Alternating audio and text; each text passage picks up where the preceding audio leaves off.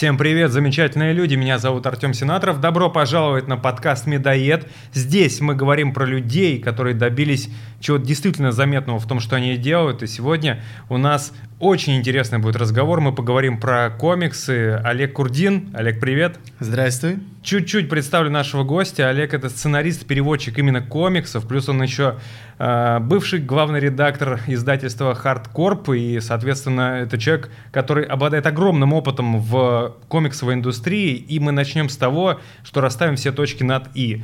Есть такое в нашей стране, что люди до сих пор, многие считают, что комиксы — это просто веселые картинки с текстом.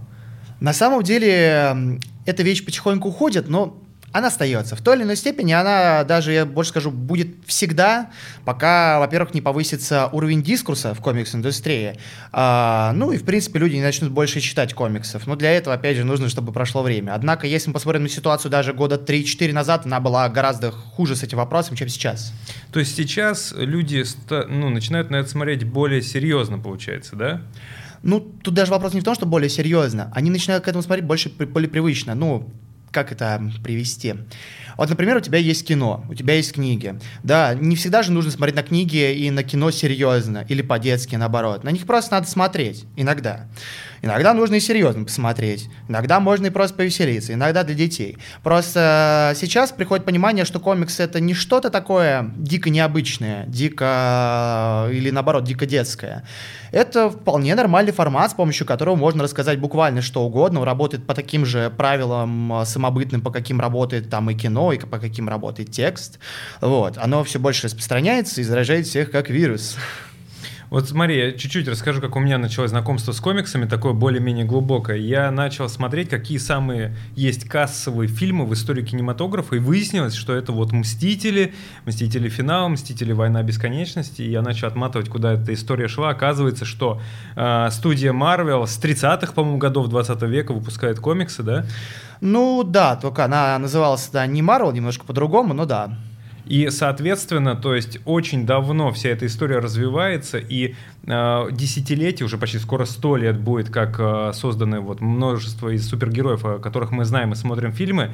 И чуть-чуть обидно стало за то, что у нас, э, пожалуй, нет вот такого бэкграунда у комиксов, да, у нас нет огромной истории за этим. Мы только начинаем, как это работает? На самом деле не совсем. У нас есть достаточно большой бэкграунд, и, собственно говоря, за советский период там были примеры интересных хорошее, и, может, и вне его, ну, например, вот мой любимый пример, про который не особо прилично порой говорить, а, это, соответственно, издательство «Черная сотня», которое выпустило в 18 если мне память не изменяет, году а, русский комикс 35-45. Это то, что делали 10 белогвардейских офицеров, которые сбежали после революции из Советов, соответственно, в Югославию.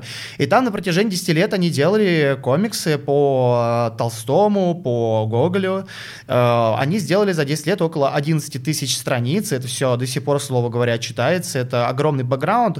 Но, к сожалению, по определенным уже внутренним причинам это не особо принято обсуждать, хотя, да, оно есть.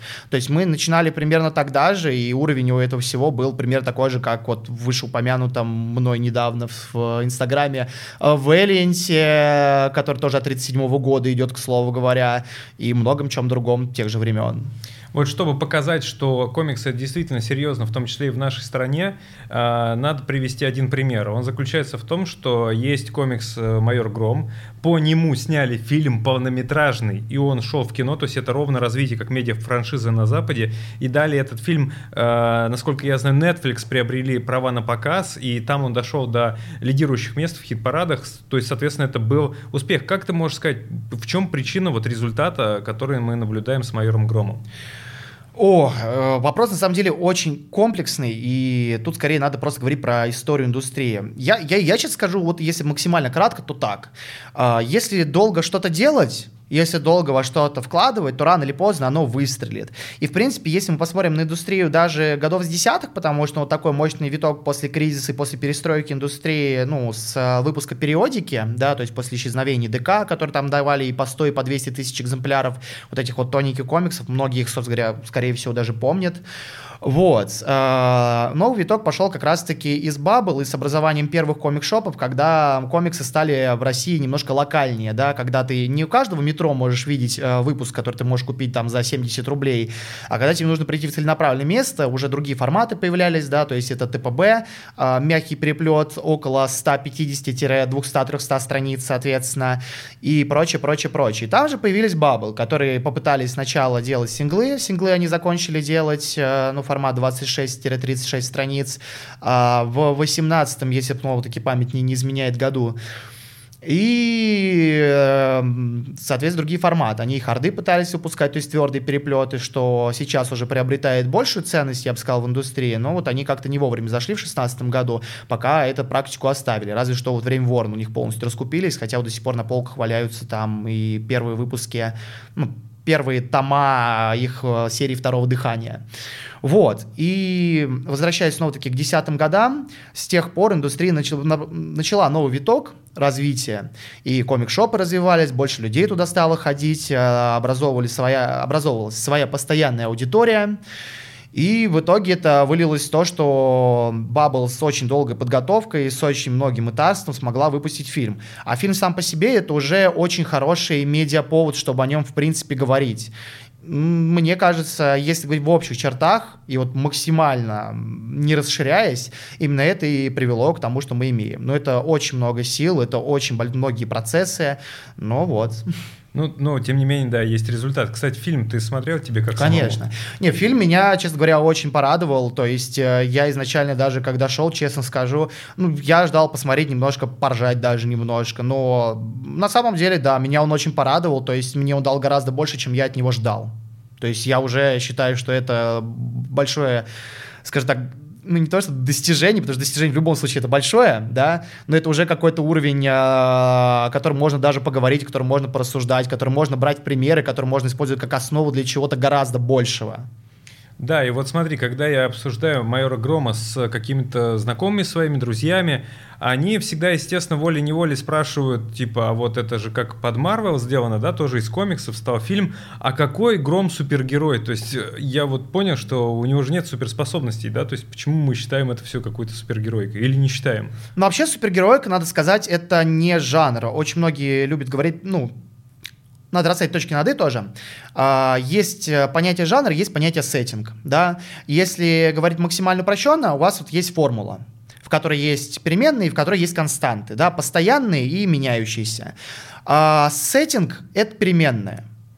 А жанр — это константа. Супергероика — это именно сеттинг, да, то есть это время, место и обстоятельства. То есть это мир, в котором возможно что-то другое, что невозможно в нашем, да, то есть это определенные артефакты, которые дают силу, это мир, который к ним или привыкает, или привык, или в котором это развивается, пока никто не видит, соответственно. А, естественно, какие-то сюжетные определенные особенности присущи супергеройке как сеттингу, да, то есть а, обязывает к нему но тем не менее. Поэтому не обязательно рассуждать о каких-то суперспособностях, когда говорим, в принципе, о супергероике. Это не суть важно. И если мы говорим про тот же пресловутый Марвел, там тоже есть э, очень много героев без суперспособностей. Это, опять же, не определяет супергероику. Супергероику определяют немного другие вещи. Это образность, это определенный э, дух времени, соответственно, который пошел еще из э, первой половины 20 века, да, вот это вот восхождение человека. Рендизм очень сильно на супергероику, в частности, на некоторых супергероев вроде того же Человека-паука и э, Стрэнджа, учитывая, что их делал как бы человек, который, ну, чуть ли там не поклонялся Айн Рэнд, это Стив Дитко, про которого очень мало, к сожалению, говорят. Ну вот. Вот смотри, если сейчас в нашей стране кто-то увидит, что явно растет тренд на комиксы, и вот уже фильмы снимают, и есть Bubble как издательство, и это не единственное издательство, которое публикует комиксы. С чего вообще начать? Вот ты как сценарист, ты как э, экс-главред, э, какие можешь дать рекомендации по тому, как рождаются комиксы, так, чтобы это было сразу круто? Очень, на самом деле, хороший вопрос, но потому что он с небольшой заковыркой, который тоже надо уточнить. В первую очередь, э, комиксы нравятся людям, потому что это истории хорошие. Как это и книги, как это с книгами происходит, как это происходит и с фильмами. То то же самое, надо сделать хорошую историю.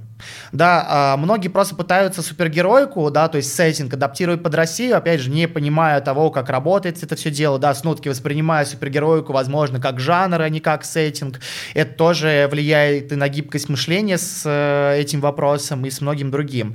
Вот, в первую очередь, собственно, надо делать хорошую историю. Я вот считаю, что вот в Молоте у нас э, был отличный пример с Бычьим Цепнем, да, а, учитывая, насколько сильно внимание на себя обратил э, в 2019 году, когда он выходил, Именно вот потому, что это была хорошая именно история. Это была не попытка кричать, что это вот именно супергероик и русский супергерой. Нет, это был супергероический сеттинг с очень хорошей, мощной историей. Главный герой, опять же, обладал силами, но он не был именно супергероем или суперзлодеем. Это был человек, который имел эти силы, который жил в мире, где уже все знают о супергероях, но в той части, где люди не привыкли с ним сталкиваться, да. То есть э, там мы пошли, вот, можно сказать, по такому пути. Может быть, не совсем осознанно, да, это я уже постанализ такой делаю, э, но суть в том, что понравился, мне кажется, он именно этим, что он предложил интересный взгляд на эту тему, и что супергеройка здесь не стояла впереди, ну, в краю угла. Здесь стоял впереди угла именно хорошая история. Вот я помню, начинал знакомство с Marvel с того, что э, купил книгу с классическими выпусками фантастической четверки.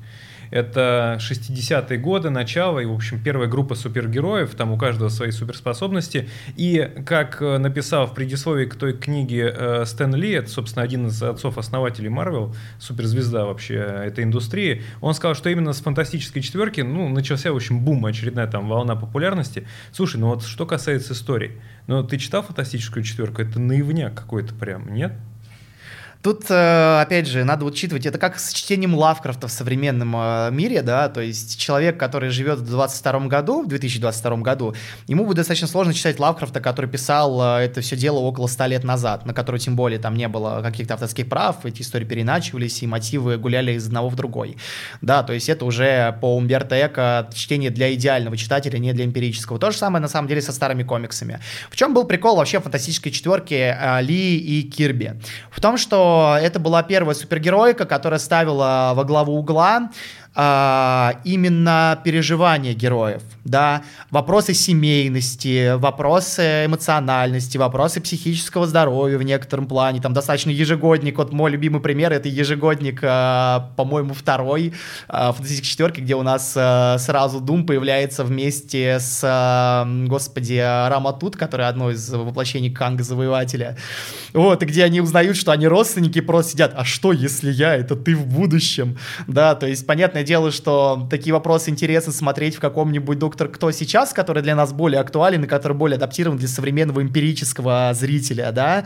Но такие вещи, как старый комикс, они сейчас интересны все-таки для именно ну, исследователь, опять же, комикса, да, то есть, типа, если ты именно желаешь понять, как это тогда работало, проникнуться и так далее. Хотя определенный кайф можно найти сейчас эмпирическому читателю, это вот благодаря прекрасным переводам там Волкова с Кутузовым, просто получать кайф от игры слов многих, которые они очень удачно адаптировали, да, и попробовать вообще понять, как это читалось вот сколько уже, может, ну, 60 лет назад, ну да, если не больше уже получается. 60. Ну, 60, да, где-то так. А, смотри, получается, что а, комиксы завоевали огромную аудиторию, и э, я как э, читатель книги, вот это помнишь, Марвел против DC, ты говоришь, она не супер объективная, я помню, да, но общее представление о том, как развивалась э, индустрия комиксов на Западе, она дает. Так там чумовые тиражи каждую неделю просто продавались э, в огромном количестве эти комиксы, и не знаю, с чем это можно сравнить. У нас, наверное, в стране ничто так не продавалось, как э, комиксы на Западе, и э, это была бешеная популярность. У нас, в принципе, вот такое возможно, что там в среду выходит новый выпуск, и молодежь, там дети, взрослые, все бегут искать, скупают. Это реально у нас такое представить? Слушай, вообще очень сложно об этом рассуждать э, с стопроцентной уверенностью, потому что, ну, если бы ты спросил у меня там еще года два назад, возможно ли, чтобы хотя бы какой-то комикс или манга на русском печатался бы в тираже больше там 50 тысяч экземпляров, ну, я покрутил э, пальцем у виска и сказал, да не, ну, господи, еще лет 10 до такого жить. А вот теперь мы видим там тот же Наруто, который 60 э, тысяч экземпляров уже был печатался, и там уже доп. тиражи идут, соответственно, к нему и так далее и тому подобное.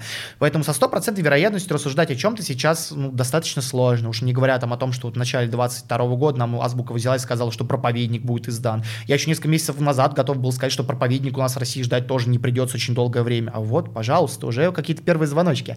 Но вот говоря именно об этой теме, э, я вот скажу мысль, но опять же говорю, может быть ситуация изменится, потому что всего мы не можем знать. Мы не демон Лапласа, чтобы знать все наперед, и в этом и прелесть. Э, я считаю, что пока что нет, потому что нет логистики. То есть логистика у нас э, с синглами была уничтожена еще в 2013 году после ночи длинных ковшей э, и много чего другого.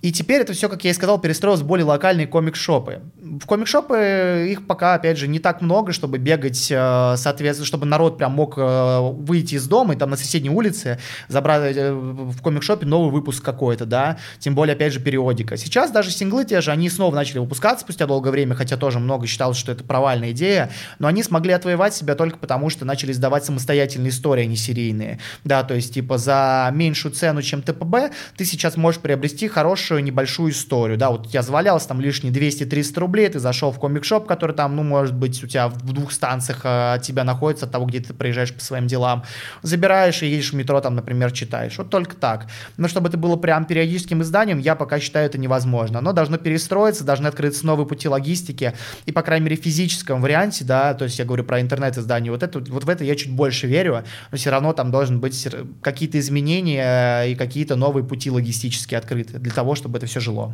Вот, справедливости ради, расскажи, а что сейчас происходит в этом же плане в Америке? То есть там, например, э, тиражи комиксов на сегодняшний день, ну, тех же Marvel и DC, они сопоставимы с тем, что было в бум в 60-е или позже?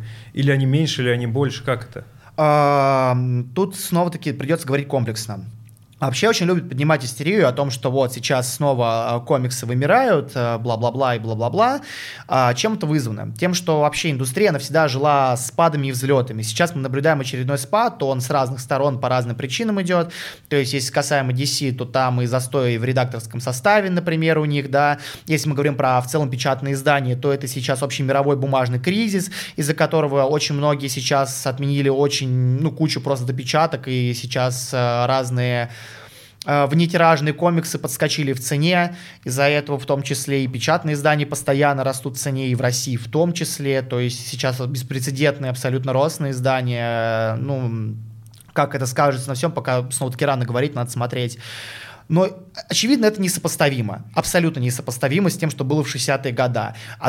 Особенно на фоне того, что снова-таки истерия очень любит кричать сейчас о том, что манга гораздо ну, занимает место э, комиксов да, по продажам. И действительно, если мы будем смотреть на списки там продаж, это действительно так. Но я тоже тут выражу небольшой скепсис. Мне кажется, это происходит из-за того, из-за чего продаются те же более элитные премиальные издания, да, потому что раньше их не было, они начали появляться относительно недавно, всего 20 лет назад в Америке, а сейчас начали появляться какие-то премиальные издания манги, да, то есть он Dark Horse выпускает прекрасные делюксы Берсерка, Хелсинга, Blade of Immortal и много чего другого. И, естественно, люди бегут это покупать, потому что раньше такого не было, потому что в основном раньше мангу можно было приобрести, ну дай бог, в танкобонах, за исключением каких-то прям таких вот крутых классических штук, вроде а Акеры в их э, бокс-сете на 8 книг, денег и подобного. Ну, короче, там дела не очень хорошо идут, да? Ты не сказал сказать? бы. Оно просто перестраивается. Сейчас э, нет состояния какого-то покоя, чтобы вынести однозначную более-менее оценку.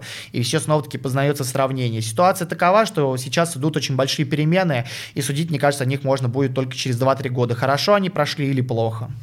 Ну, вот тогда закрывая тему Marvel, э, дай свою точку зрения. Понятно, тут вряд ли можно быть объективным в целом, но просто интересно мнение почему фильмы Марвел, вот вообще вся киновселенная, стала настолько популярной и вперед ушла далеко от Звездных войн, от Гарри Поттера, от других медиафраншиз. Вот почему Марвел э, заняли первое место во всех прокатах? М-м, это снова-таки, уж прости, но комплексный вопрос. Я смотрю, у меня других нету. Ну, потому что на такие вопросы нет однозначных ответов на самом деле. Тут нет черного и белого. Если попытаться все снова-таки сократить до двух слов, потому что это наиболее сейчас удачный и резонирующий с обществом э, способ развлечения да, который дает себе пищу для мозгов, для более искушенного читателя порой, да, то есть, для примера, вы можете взять те же самые издания от Blackwater, которые выпускают там чуть ли не разбор каких-то философских лейтмотивов в том же самом Докторе Стрэнджа, вот из последних изданий, которые я более-менее не обращал внимания, у них, да, вот это я помню, например. А, а с другой стороны, это просто крутое развлечение, которое доступно плюс-минус каждому, и которое тоже резонирует практически с каждым возрастом. Угу. Ну, то есть, соответственно, опять получается, что здесь и есть коммерческая составляющая, и какая-то доля удачи, да, попасть в, эту, в этот резонанс с обществом. Конечно. То есть э, можно ли это, вопрос в чем, можно ли это запрограммировать? То есть можно ли угадать этот резонанс? Ты вот как считаешь? С какой-то, в какой-то степени, да.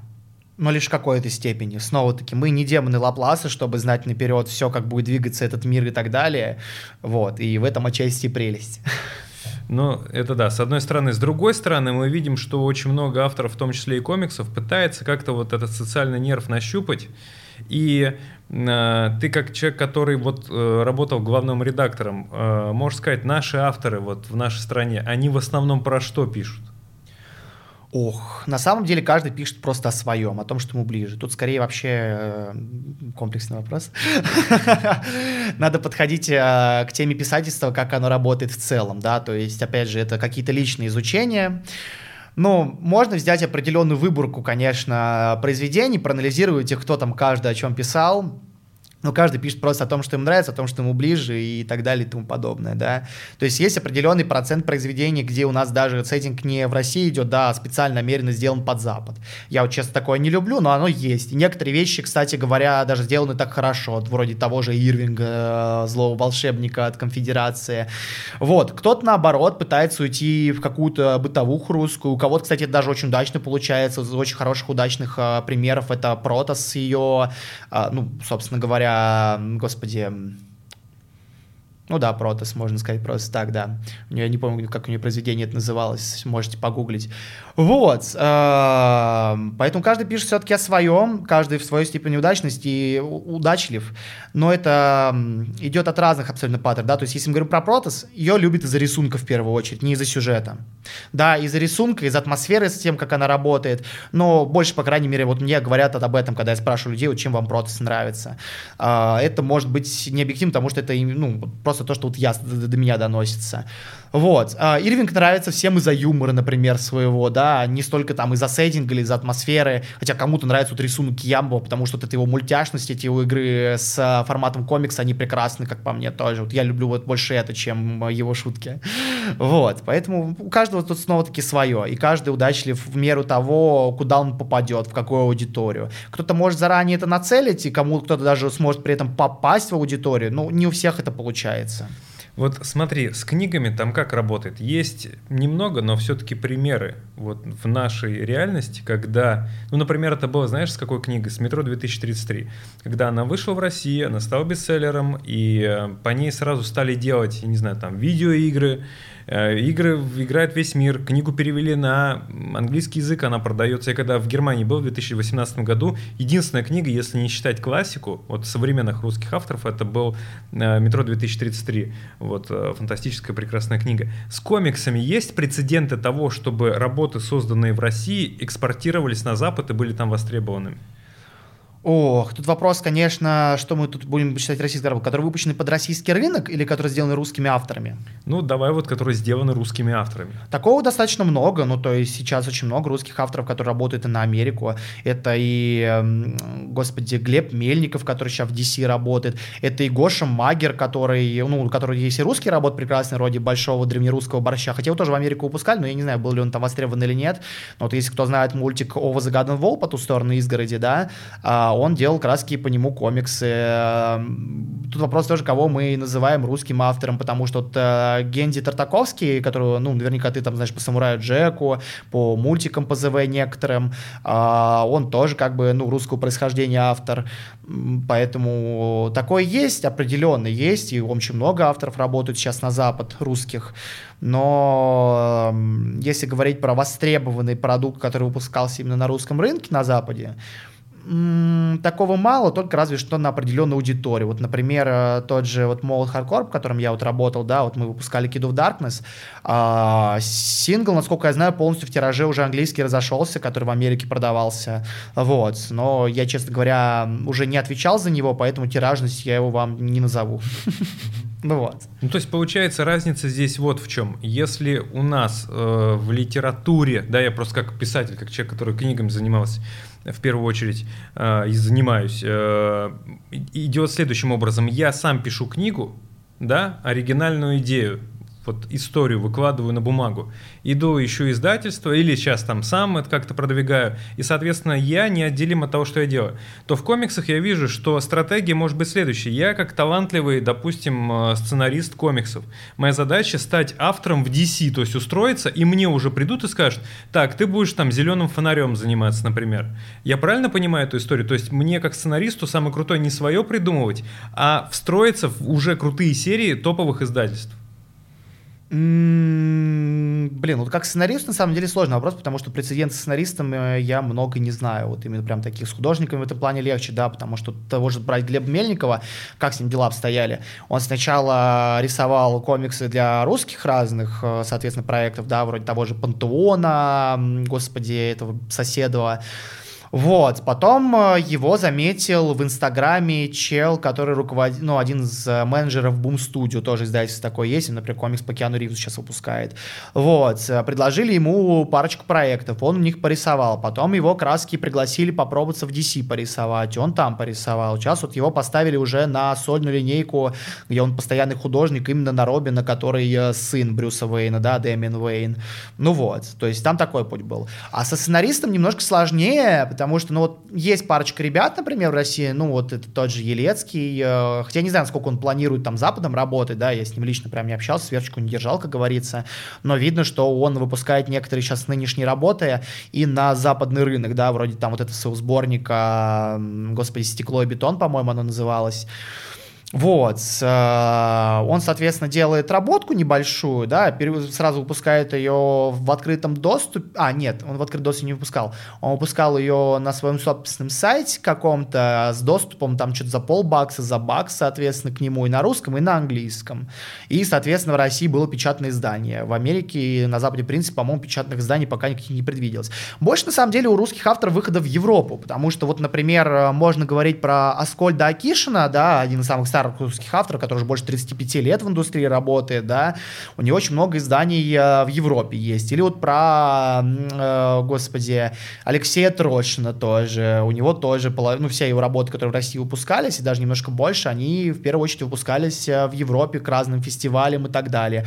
Ольга Лаврентьева, она, в принципе, тоже там входит в топ, что-то там не первых продаваемых на Западе, именно в Европе авторов. Ну, то есть, наверное, в Европе какие-то русские авторы как-то побольше заходят. Во-первых, потому что именно эти авторы, они пишут не о супергероике, они, ну, соответственно, они не идут в э, мейнстримные сеттинги, да, они пишут о чем-то другом, потому что у Акишина пласт работ, ну, там, вот такущий прям, да, то есть у него там и адаптация мастера Маргариты его 94 -го года была прекрасная, у него там и Куку есть про психиатрию в Совете, вот, у него там есть и Пионер Хоррор, Пионер Хоррор он только в России выпускал слан, там, типа, переделанные байки из пионерских лагерей, именно в хоррор-комиксы такие небольшие, вот. Э, а Лаврентьева, ну, тоже различные пишет, но вот последняя ее работа вот такая прям вот хайпанувшая сильно, это Сурвилла, соответственно, да, то есть это биография ее бабушки, которая блокаду пережила, притом там а, одну, наверное, только пятую книгу занимается самоблокадой, все остальное это просто жизнь человека вот в этом режиме. Угу. Вот для понимания просто можешь примерно обозначить уровень заработной платы, вот сколько зарабатывает э, сценарист комиксов, в России и сколько примерно зарабатывает коллега в Marvel? Очень сложный вопрос, потому что тут зависит от того, какой именно сценарист э, в России и какой именно сценарист в Америке. Давай да? возьмем среднестатистических. А вот в этом-то и проблема, это сложно очень, потому что в России индустрия пока маленькая, и прям большой какой-то прослойки сценаристов, да, и вот этого всего ее пока нету. То есть мы там можем даже примерно порассуждать там о зарплатах сценаристов в том же Bubble, потому что, ну, точно вот достоверно мне вот неизвестно. Вот, ну, опять же, ну, и не особо интересно на самом деле было-то лично. Вот. Ну и плюс, я не знаю, там все зависит от конкретного проекта, И от конкретного издательства, как правило, в России. А, плюс, опять же, учитывая, что не так много сценаристов в России занимаются исключительно сценариями, да, то есть по заветам Маки не все зарабатывают исключительно на своем творчестве. Многие имеют дополнительные работы, ну, то есть, например, как я, да, то есть, типа, я работаю в магазине комиксов, я и переводами занимаюсь, я сценариями занимаюсь, да, вот. Многие также, тем более многие делают проекты, которые приносят им прибыль уже впоследствии, да, тут тоже зависит еще от того, какую зарплату они в этом плане выбирают. Кто-то вообще работает на часть тиража, который он получает делает и сам уже продает э, ее на фестивалях и прочим, прочим, прочим, прочим, то есть авторские экземпляры. Вот. Э, но с коллегами в Америке это абсолютно несравнимо, хотя, с другой стороны, среднестатистический там сценарист Marvel, он получает, ну, вот, насколько мне известно, ну, примерно как обычный офисный клер, то есть там типа пару тысяч бачей в месяц, ну, снова-таки это зависит от сценаристов, да, потому что тут есть какой-нибудь условный а, там Донни Кейтс, который пишет сразу там одновременно чуть ли не 8 серий, да, и, естественно, с каждым капает. А есть там люди, которые, ну, дай бог, раз в несколько лет приходят, что-то пишут, да, пусть это хайпанет сильно, но вот, соответственно, они написали, они пошли своими какими-то другими делами заниматься. Это все слишком неоднородно, поэтому говорить о какой-то средней температуре по палате даже не приходится. Ну да, то есть получается, что есть сценаристы, которые занимаются этим и только этим, для них единственное, что они делают, а есть такие э, сценаристы под настроение, знаешь, вот такие зашли, а потом ушли и пошли. А вот тоже бы не сказала, потому что вот, например, тоже Кейтс, да, или вот лучше принести сейчас, наверное, Тайна будет четвертого, ну, сценариста зовут, а Тайна четвертый, вот, э, он прям очень жестко, например, себя пиарит, он там одновременно чуть ли не там не по три подкаста в неделю фигачит, которые прям круто смонтированы и так далее, пишет вообще ну, по посты выкладывают там и в Инсте, и в Твиттере, и на каком-то там своем сайте, и прочее, прочее, прочее. И при этом одновременно тоже одновременно там где-то на 7-8 сериях сидит. Я уж не знаю, сколько реально часов у, у, у него в дне, но я, я хочу так же. Вот. А, ну, Поэтому по-разному бывает, снова-таки. Тут зависит все от того, что вообще сценарист хочет делать, да, потому что вот, например, если вот возьмем Джеффа Лемира, вот вообще, ну, вот, который один из самых крутых сценаристов, вот Гидун Фолс, ты краски его читал, вот я знаю, да. потому что у меня его брал. А, он еще до кучи пишет сценарии для сериалов по своих комиксах, по крайней мере, участвует в их создании, это точно, не знаю, сколько сильно там его руку прикладываю, потому что, ну, я у него ни в Твиттере, ни в Инсте новостей прям четких об этом не видел, где он не распространялся сильно об этом. Или там какой-нибудь тоже Брайан Вон, который один из самых топовых сценаристов в, в индустрии, хотя вот в основном сейчас над сагой своей работает, да, но в телевизионке он тоже до сих пор участвует. Если что, он участвовал над э, еще, господи, как его звали-то, «Остаться в живых» сериал еще давным-давно. Lost. Да, Lost. Ну, кстати, вот Лемир действительно очень талантливый человек, и Гидон Фолс — это был первый комикс, который я читал, то есть это реально комикс, но он настолько захватывающе написан, что я в прямом смысле не мог оторваться. Вы знаете, такие банальные фразы, но я реально вот как бы дочитал до конца, там, естественно, это все несколько томов, и я первый том дочитал до конца, и ощущение было, как вот если вы смотрели «Игру престолов», и заканчивается сезон, и ты такой, блин, еще год ждать, пока там следующий выйдет, вот это было примерно оно, поэтому Гидон Фолс э, рекомендую, очень-очень крутой комикс. А вопрос следующий такой, давай поговорим про то, чего в книгах почти нет, а в комиксах это сильно распространено, коллекционирование. Я знаю, что у тебя большая коллекция комиксов. Сколько, кстати, у тебя наименований там? Слушай, я их прям так жестко не сертифицировал даже на самом деле, чтобы тебе сказать прям четко и точно. Ну, по ощущениям, 100 тысяч, там, 10 тысяч, или как бы ты прикинуть, если? Ну, если не считать синглы, наверное, 300-400, с учетом того, что сейчас по рукам у знакомых там и, ну, сдано почитать, соответственно. Ну да. Вот из них наверняка же есть какой-то, который стоит дороже остальных в рынке. То есть, если бы ты хотел его продать, то ты на этом бы заработал. Конечно. Вот это что за экземпляр такой? Ну, сейчас из того, что у меня, наверное, блин, наверное, это будет сейчас абсолют болотки, второй который. Ну, просто потому что она вне, ну, а он сейчас вне тиража, и как раз, как я сказал, много допечаток отменили. Наверное, сейчас он, получается, будет, потому что там каких-то там, ну, что-то около ну, 70% от его изначальной стоимости он мне сейчас в теории принес, да. То есть вот если бы ты его продавал, это за сколько бы он бы ушел сейчас? Вот честно, я последний, вот с полгода я где-то не чекал стоимость, но я думаю, где-то тысяч за 18. Тысяч 18. А изначально продавался в магазине? Получается, за двенашку я его брал, да. Ну, это ты его брал, да? Он сам стоил в оригинале еще. Ну, смотри, в оригинале имеется в виду в Америке, он стоил изначально, если не память не изменяет, 120 баксов. 120 баксов. Да, соответственно, остальную стоимость, которая в магазине, это таможку надо учитывать и наценку магазина. Я вот просто вижу, что, кстати, в той книге тоже об этом было много написано, что комиксы, которые вышли давно-давно, или там какой-то тираж исчез и осталось совсем немного, какая-то редкая обложка, они до каких-то астрономических сумм доходят, да? То есть там есть десятки тысяч долларов, наверное, если не сотни. Нет, миллионы есть в некоторых случаях, ну да. Ну, это очень редкий случай, но да. Получается, что это для кого-то реально коллекционный бизнес. Есть такие люди, которые ищут, где подешевле купить и подороже продать, вот чисто комиксы. Ну что, слушай, чтобы на этом прям зарабатывать, скорее, ну типа нет. Обычно это дополнительный доход. Ну то есть как, э, блин, вот жалко, забыл, как блогера зовут американского, очень крутой мужик, он очень, у, у него прям огромная коллекция самого, да, типа больше, чем там у любого человека в России, скорее всего. Вот, э, он при этом говорит, что вот вообще ни копейки на эту коллекцию не тратит. Почему? Потому что он продает какие-то старые, ну, надоевшие или ненужные ему уже издания, и на как бы деньги, которые с них выручает, он покупает себе новые, да, то есть у него есть основная именно работа, и вот параллельно он делает вот так вот. Но чтобы прям сильно трейдить на этом и так далее, нет, это скорее или прям перекупы какие-то жесткие, такого прям сильно не наблюдается. Часть, слава богу, да, потому что эта индустрия гораздо менее заметна, чем сейчас Лего, потому что сейчас начало Лего хайповать, да, как способ а, такого консервативного актива.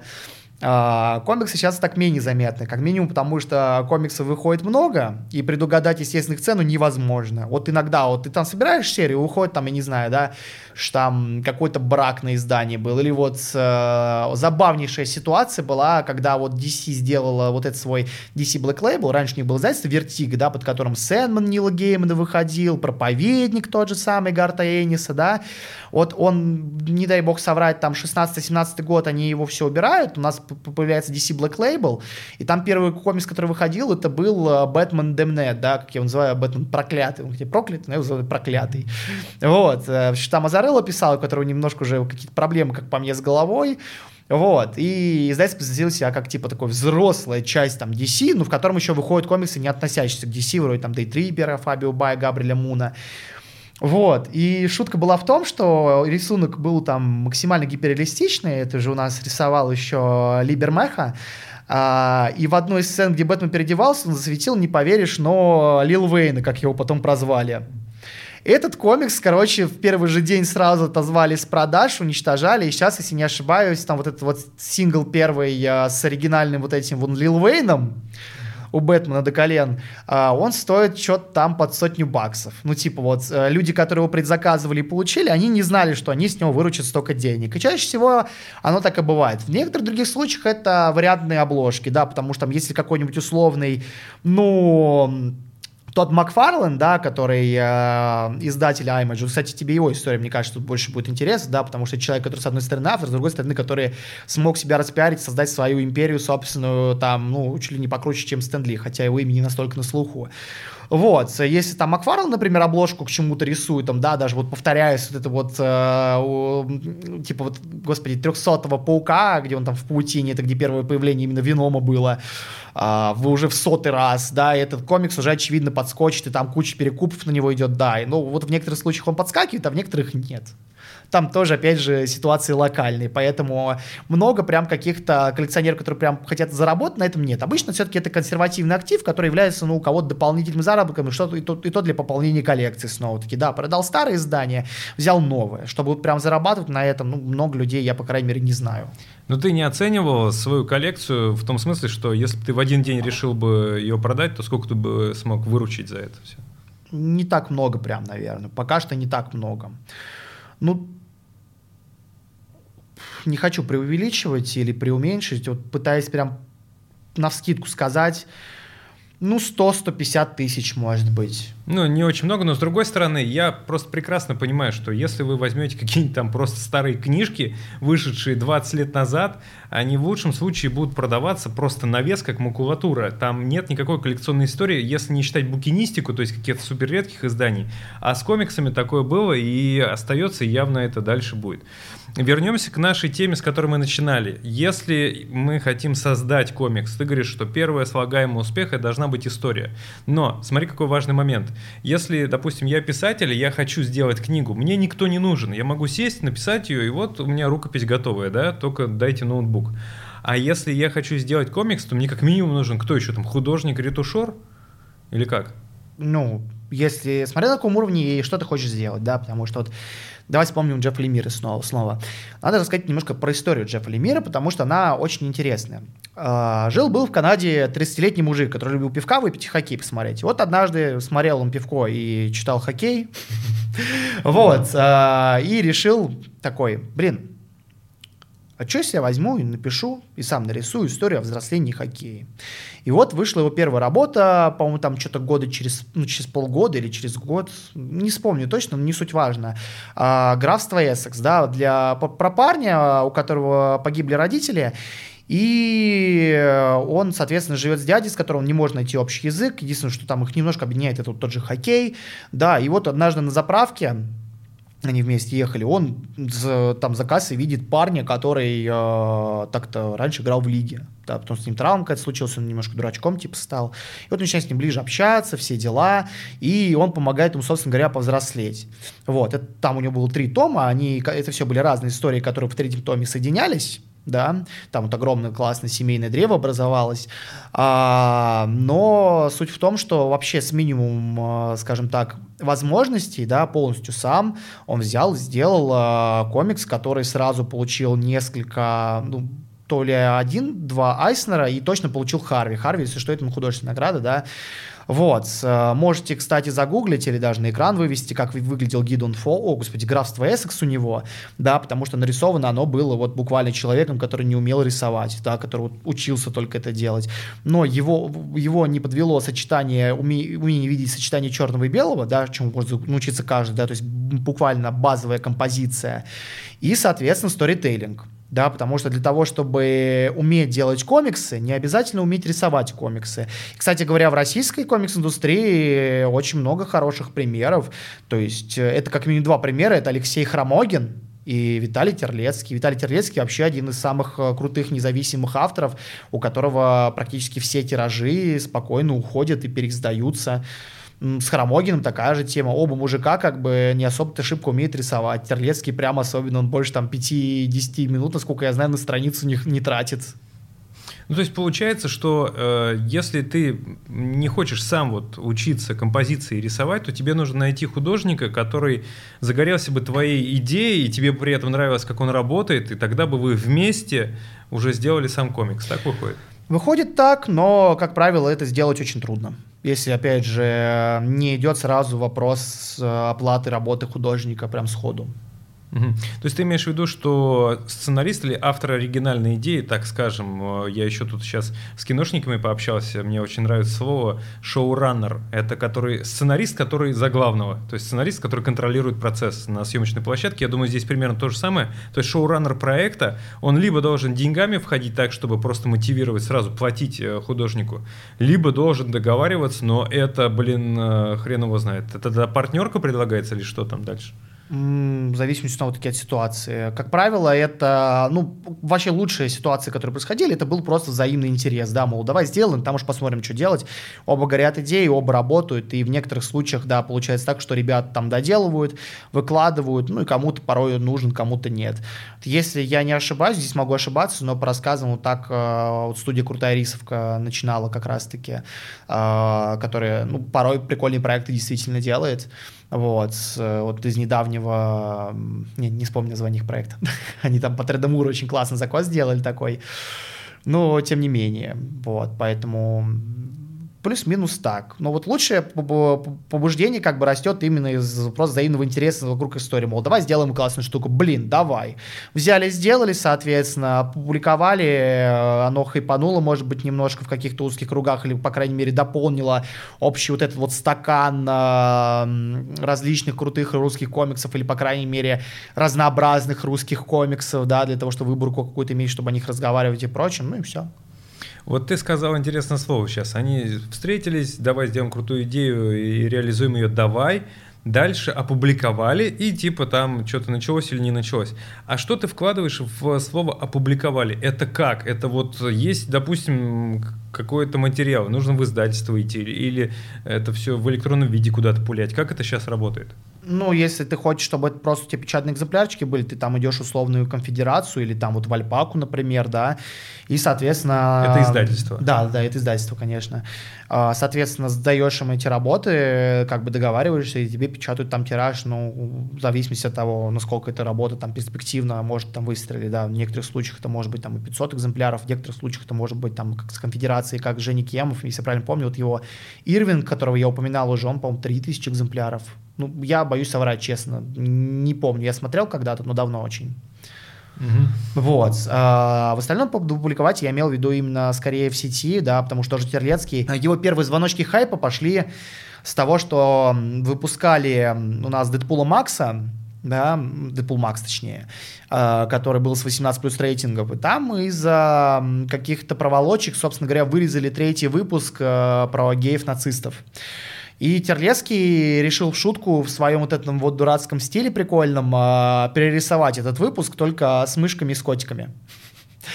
И, пожалуйста, про него там рассказал ТДЖ, про него Медуза рассказала, и вот первые звоночки у него пошли с этого, да, вот он собрал там первую свою аудиторию, а, такую более-менее серьезную. Сколько я помню, я могу ошибаться, потому что, опять же, это какие года-то были, это был 18-19 год, я как-то в полглаза за этим следил, но видно было, что вот приток людей к нему пошел с вот этого вот. Да. То есть всего случая это началось с а, опубликов... того, что он опубликовал в сети, причем не в какой-то особенной, именно ВКонтакте. Тогда так это работало. Важно ли автору э, собирать свое сообщество? И если да, то каким образом это делать? Просто все черновики в какие-то паблики скидывать или что? Ну, кто-то так делает, и у кого-то даже получается, да, вполне таки. Ну, на самом деле, э, ну, вот мы сейчас говорим именно про художника скорее, да, если про художника, то разные пути есть, э, но нет какого-то одного особого. Да, многие сейчас художники, например, они используют общую формулу да, рисования по фандому. То есть, типа, ты умеешь рисовать на каком-то уровне, ты рисуешь там по каким-то популярным штучкам, люди, которые там смотрят хэштеги по этим популярным штучкам, видят твой арт, такие, о, блин, прикольная там идея, да, или, о, блин, прикольное там сочетание персонажей э, и их там химии в этом арте, вот, который мне нравится. Это и так проработает. Они переходят, соответственно, как бы подписываются, следят за ним и так далее и тому подобное подобное. А, многие просто там, опять же, делают какие-то работы, выкладывают их через издательство, их замечают там по каким другим причинам, да. То есть вот Хромогин, например, он просто делал прикольные истории, которые вот можно прочитать каждому без какой-либо подготовки, без чего угодно. Вот вообще ничего от них ждать нельзя. А, ну, можно точнее ничего не, не ждать, взял, прочитал, и тебе вот понравилось, да, вот, например, мое знакомство с ним началось, когда вот вышла одна из его таких первых работ, э, ну, уже таких более плотных, это, господи, последний человек, Последний человек на Земле, да, она называлась, соответственно, про такого альтернативного первого космонавта, который хотел свалить с Земли, потому что, ну, его люди задолбали. Вот, пожалуйста, как бы. Просто прикольный был, соответственно, комикс. Я прочитал, я ничего от него не ждал, но я получил э, определенный кайф с этого. Прикольное такое рассуждение небольшое, ну, если это можно рассуждением все-таки назвать все, вот так вот. Многим понравился его стиль, потому что, как я говорю, он рисовать не шибко-то прям умел тогда. Сейчас, мне кажется, он рисует прям прикольно, то есть там уже какой-то уровень есть. Вот, но те способы, которыми он доносил вот с минимумом умения рисовать, те приемы, которые он доносил, они, они были круто, они круто смотрелись, и многим это понравилось. И вот такой тебе еще вопрос в продолжение. Вот ты как э, постоянный посетитель, да и сотрудник э, магазинов комиксов, ты постоянно видишь, какие люди туда приходят. И, соответственно, вопрос в том, а какая у нас вот ядерная аудитория комиксов в России? То есть это подростки или это там мужики типа нас с тобой, или ну, кто это? Кто приходит за комиксами? Не поверишь, но это комплексный вопрос. Потому что, смотри, у Bubble своя собственная ядерная аудитория именно, да, ядерный электорат. У Бум-книги свой собственный электорат тоже. То есть в некоторых случаях это разбито по издательствам. А в некоторых случаях это вот, да, вот мужики, как мы с тобой, которые просто любят комиксы, которые там вот раз в месяц заскакивают, тратят там 3-4 тысячи рублей условно на то, чтобы закупиться и почитать. Это очень разношерстно. Какой-то вот средней температуры по палате тут снова-таки нет. А, поэтому как раз-таки порой очень сложно как-то анализировать индустрию, про нее говорить как-то четко, потому что она очень разношерстная пока что. Даже некоторые, ну, вообще есть такая вот даже мысль о том, что комикс-индустрия это как-то слишком громко говорит, говорится, потому что индустрия пока только строится, да, это вот очень молодая штука, которая там, по сути, чуть меньше 10 лет, потому что, снова-таки, мы новый виток наблюдаем сейчас, который тоже сейчас подстраивается как-то вот под новую вот эту корона-реальность, а, и неизвестно еще, что дальше будет, вот, поэтому зависимости снова-таки от того, что хочешь. Это все очень сложно. Надо обладать э, хорошей чуйкой, да, как какой-нибудь кротик, чтобы заранее все чуять, это все дело смотреть и понимать, вот что ты хочешь сделать и кому это может понравиться, да, чем именно это должно зацепить. И помимо рисунка, возможно, ну, соответственно, истории, да, и помимо истории, возможно, тем же рисунком, или какой-то мыслью определенной, которую никто до этого не, не выдвигал, или, может быть, даже форматом издания, кстати говоря, порой такое может быть, да, то есть сейчас вот некоторые уловили, что вот твердый переплет людям как-то больше нравится, да, и вот э, твердый переплет пока что как-то получше пошли, кто-то вот вовремя сообразил, что во время, во время короны реальности хорошо краудфанд пошел, да, и сейчас вот э, каждый, кому не лень, делает краудфанд, краудфанд, и правильно как делают, соответственно. Ну вот. Ну вот просто смотри, здесь еще такой момент надо учитывать, что я когда общаюсь с книжными издателями, они говорят все в один голос, что сильно вырос процент электронных книг. То есть если 10 лет назад э, электронные книги это было что-то для, знаешь, IT-гиков, и люди такие ходили, мне вот нравится бумагу листать и запах типографии вот этот вот прекрасный и так далее, то сейчас уже, ну, настолько высокий процент, что они, я думаю, сравнялись или почти сравнялись книги в электронном виде. А с комиксами это вообще возможно? То есть комиксы в электронном виде это явление, это то, что растет, или они всегда останутся бумагой, потому что, ну, это красочно, красиво и чистая эстетика, как ты думаешь? Если говорить про старые комиксы, то я не представляю, как их можно, честно говоря, читать в электронке, особенно там какого-нибудь Переза, да, у которого прям такие гобелены с чуть ли там не сотни персонажей на странице, что делалось там 80-е годы, когда никто и помыслить не мог, что кто-то будет на маленьком экранчике, типа, листать все это дело и читать это на экране, это невозможно просто, как по мне. Кто-то, кстати, умудряется, да, но, опять же, тоже говорят, что, естественно, купить там издание себе в абсолюте и его сидеть читать гораздо приятнее. Вот. Э, но в целом, во-первых, комиксы многие перестраиваются на электронку, да, то есть так, чтобы их можно было в печатке классно читать, да, и, соответственно, в электронке. Вот, кстати, вот недавно писал про DVD-панельку, стоило тоже уточнить, что DVD-панелька очень интересный способ для того, чтобы перестроиться под телефоны, в том числе, помимо того, что это Это формат комиксов, да? Как не, не, DVD-панелька это монтажный прием, когда у тебя 9 панелей, соответственно, да, а, ну, для примеров, там, можете открыть вот Мистера Миркл Тома Кинга вот в этом году сдадут заодно, вот, а, почитать обязательно, очень хорошая вещь. Вот, а, но сказать, что они прям растут сейчас в России нельзя снова-таки, потому что, ну, как по мне, многие вообще до сих пор читают там комиксы в пиратке, да, и, в принципе, изначально спрос какой-то порой на некоторые печатные издания, он растет из пиратки да, и даже, опять же, в Америке там вот есть тот же условный uh, Read Comics Online, который они имеют полное право давным-давно там заблочить и прочее, прочее, прочее, где там вот база всех вот пиратских комиксов, они не блочат. Почему? Потому что пиратка, там куча исследований об этом есть, она все равно приводит людей к, э, к чтению в печати, да, потому что печатное издание все равно это что-то чуть плюс-минус сакральное, как раз поэтому я и говорю, что там абсолюты в свое время, то есть вот эти вот дорогущие огромные издания, они подскочили в цене, потому что, во-первых, такого не было, во-вторых, э, это что-то премиальное, это что-то прикольное, то, чем ты можешь наслаждаться эстетически, да, и читать. То есть э, это такой декор, который имеет еще массу под собой замечательных э, возможностей, плюс еще там может быть консервативным активом для тебя. Поэтому снова-таки тут вопрос того, как э, средняя температура по палате, скажем так, в индустрии воспринимать будет издание в целом, как это будет перестраиваться. Потому что я говорю, мне вот кажется, сейчас вот в индустрии, да, больше спрос на премиальные издания пошел. Просто потому что комиксы дорожают, и если люди там готовы уже платить большие деньги, деньги, да, они хотят видеть и более э, прикольные издания, соответственно, да, за которые вот прям не жалко отдать деньгу. Там вот вроде как хорошо себя показала над Камильфо золотая коллекция, да, где там, вот, например, Черный гром Саладин Ахмед, вот у меня есть в оригинале на английском, я за него то ли 4, то ли 6 тысяч рублей отдавал, вот, и мне русское издание за 1500 нравится гораздо больше в итоге, чем вот американский хард, который я покупал, да, а, тут тоже такой вот момент есть, поэтому... Ну, в общем, поживем увидим, да. И не могу не спросить о твоих собственных работах, то есть ты как сценарист чем сейчас занят? В основном я сейчас вообще на самом деле просто пытался переплетиться еще помимо прочего переводчика, да, то есть типа, последние полгода я этим занимаюсь, поэтому я вот сценарий вот пока немножко отложил, параллельно там разве что какими-то своими проектами занимался. Сейчас единственное, что вот пытаемся сработаться, стереться вот с Ники Филини по манге, соответственно, их, которые они делают. Но пока рано говорить о каких-то результатах четких, пока вот просто еще притираемся, пробуем, смотрим, что да как. В общем, в любом случае, хочу пожелать тебе удачи, ты делаешь очень большое и крутое дело. Олег Курдин сегодня был у нас в подкасте «Медоед». Это человек, который, по-моему, все знает вообще о комиксах, я думаю, вы теперь не сомневаетесь. Это сценарист, переводчик и еще экс-главред э, издательства комиксов «Хардкор». Олег, спасибо, что нашел время. Пожалуйста. С тобой всегда приятно общаться. Это был абсолютно. подкаст «Медоед». Артем Сенаторов меня зовут. Увидимся через неделю. До новых встреч. Пока.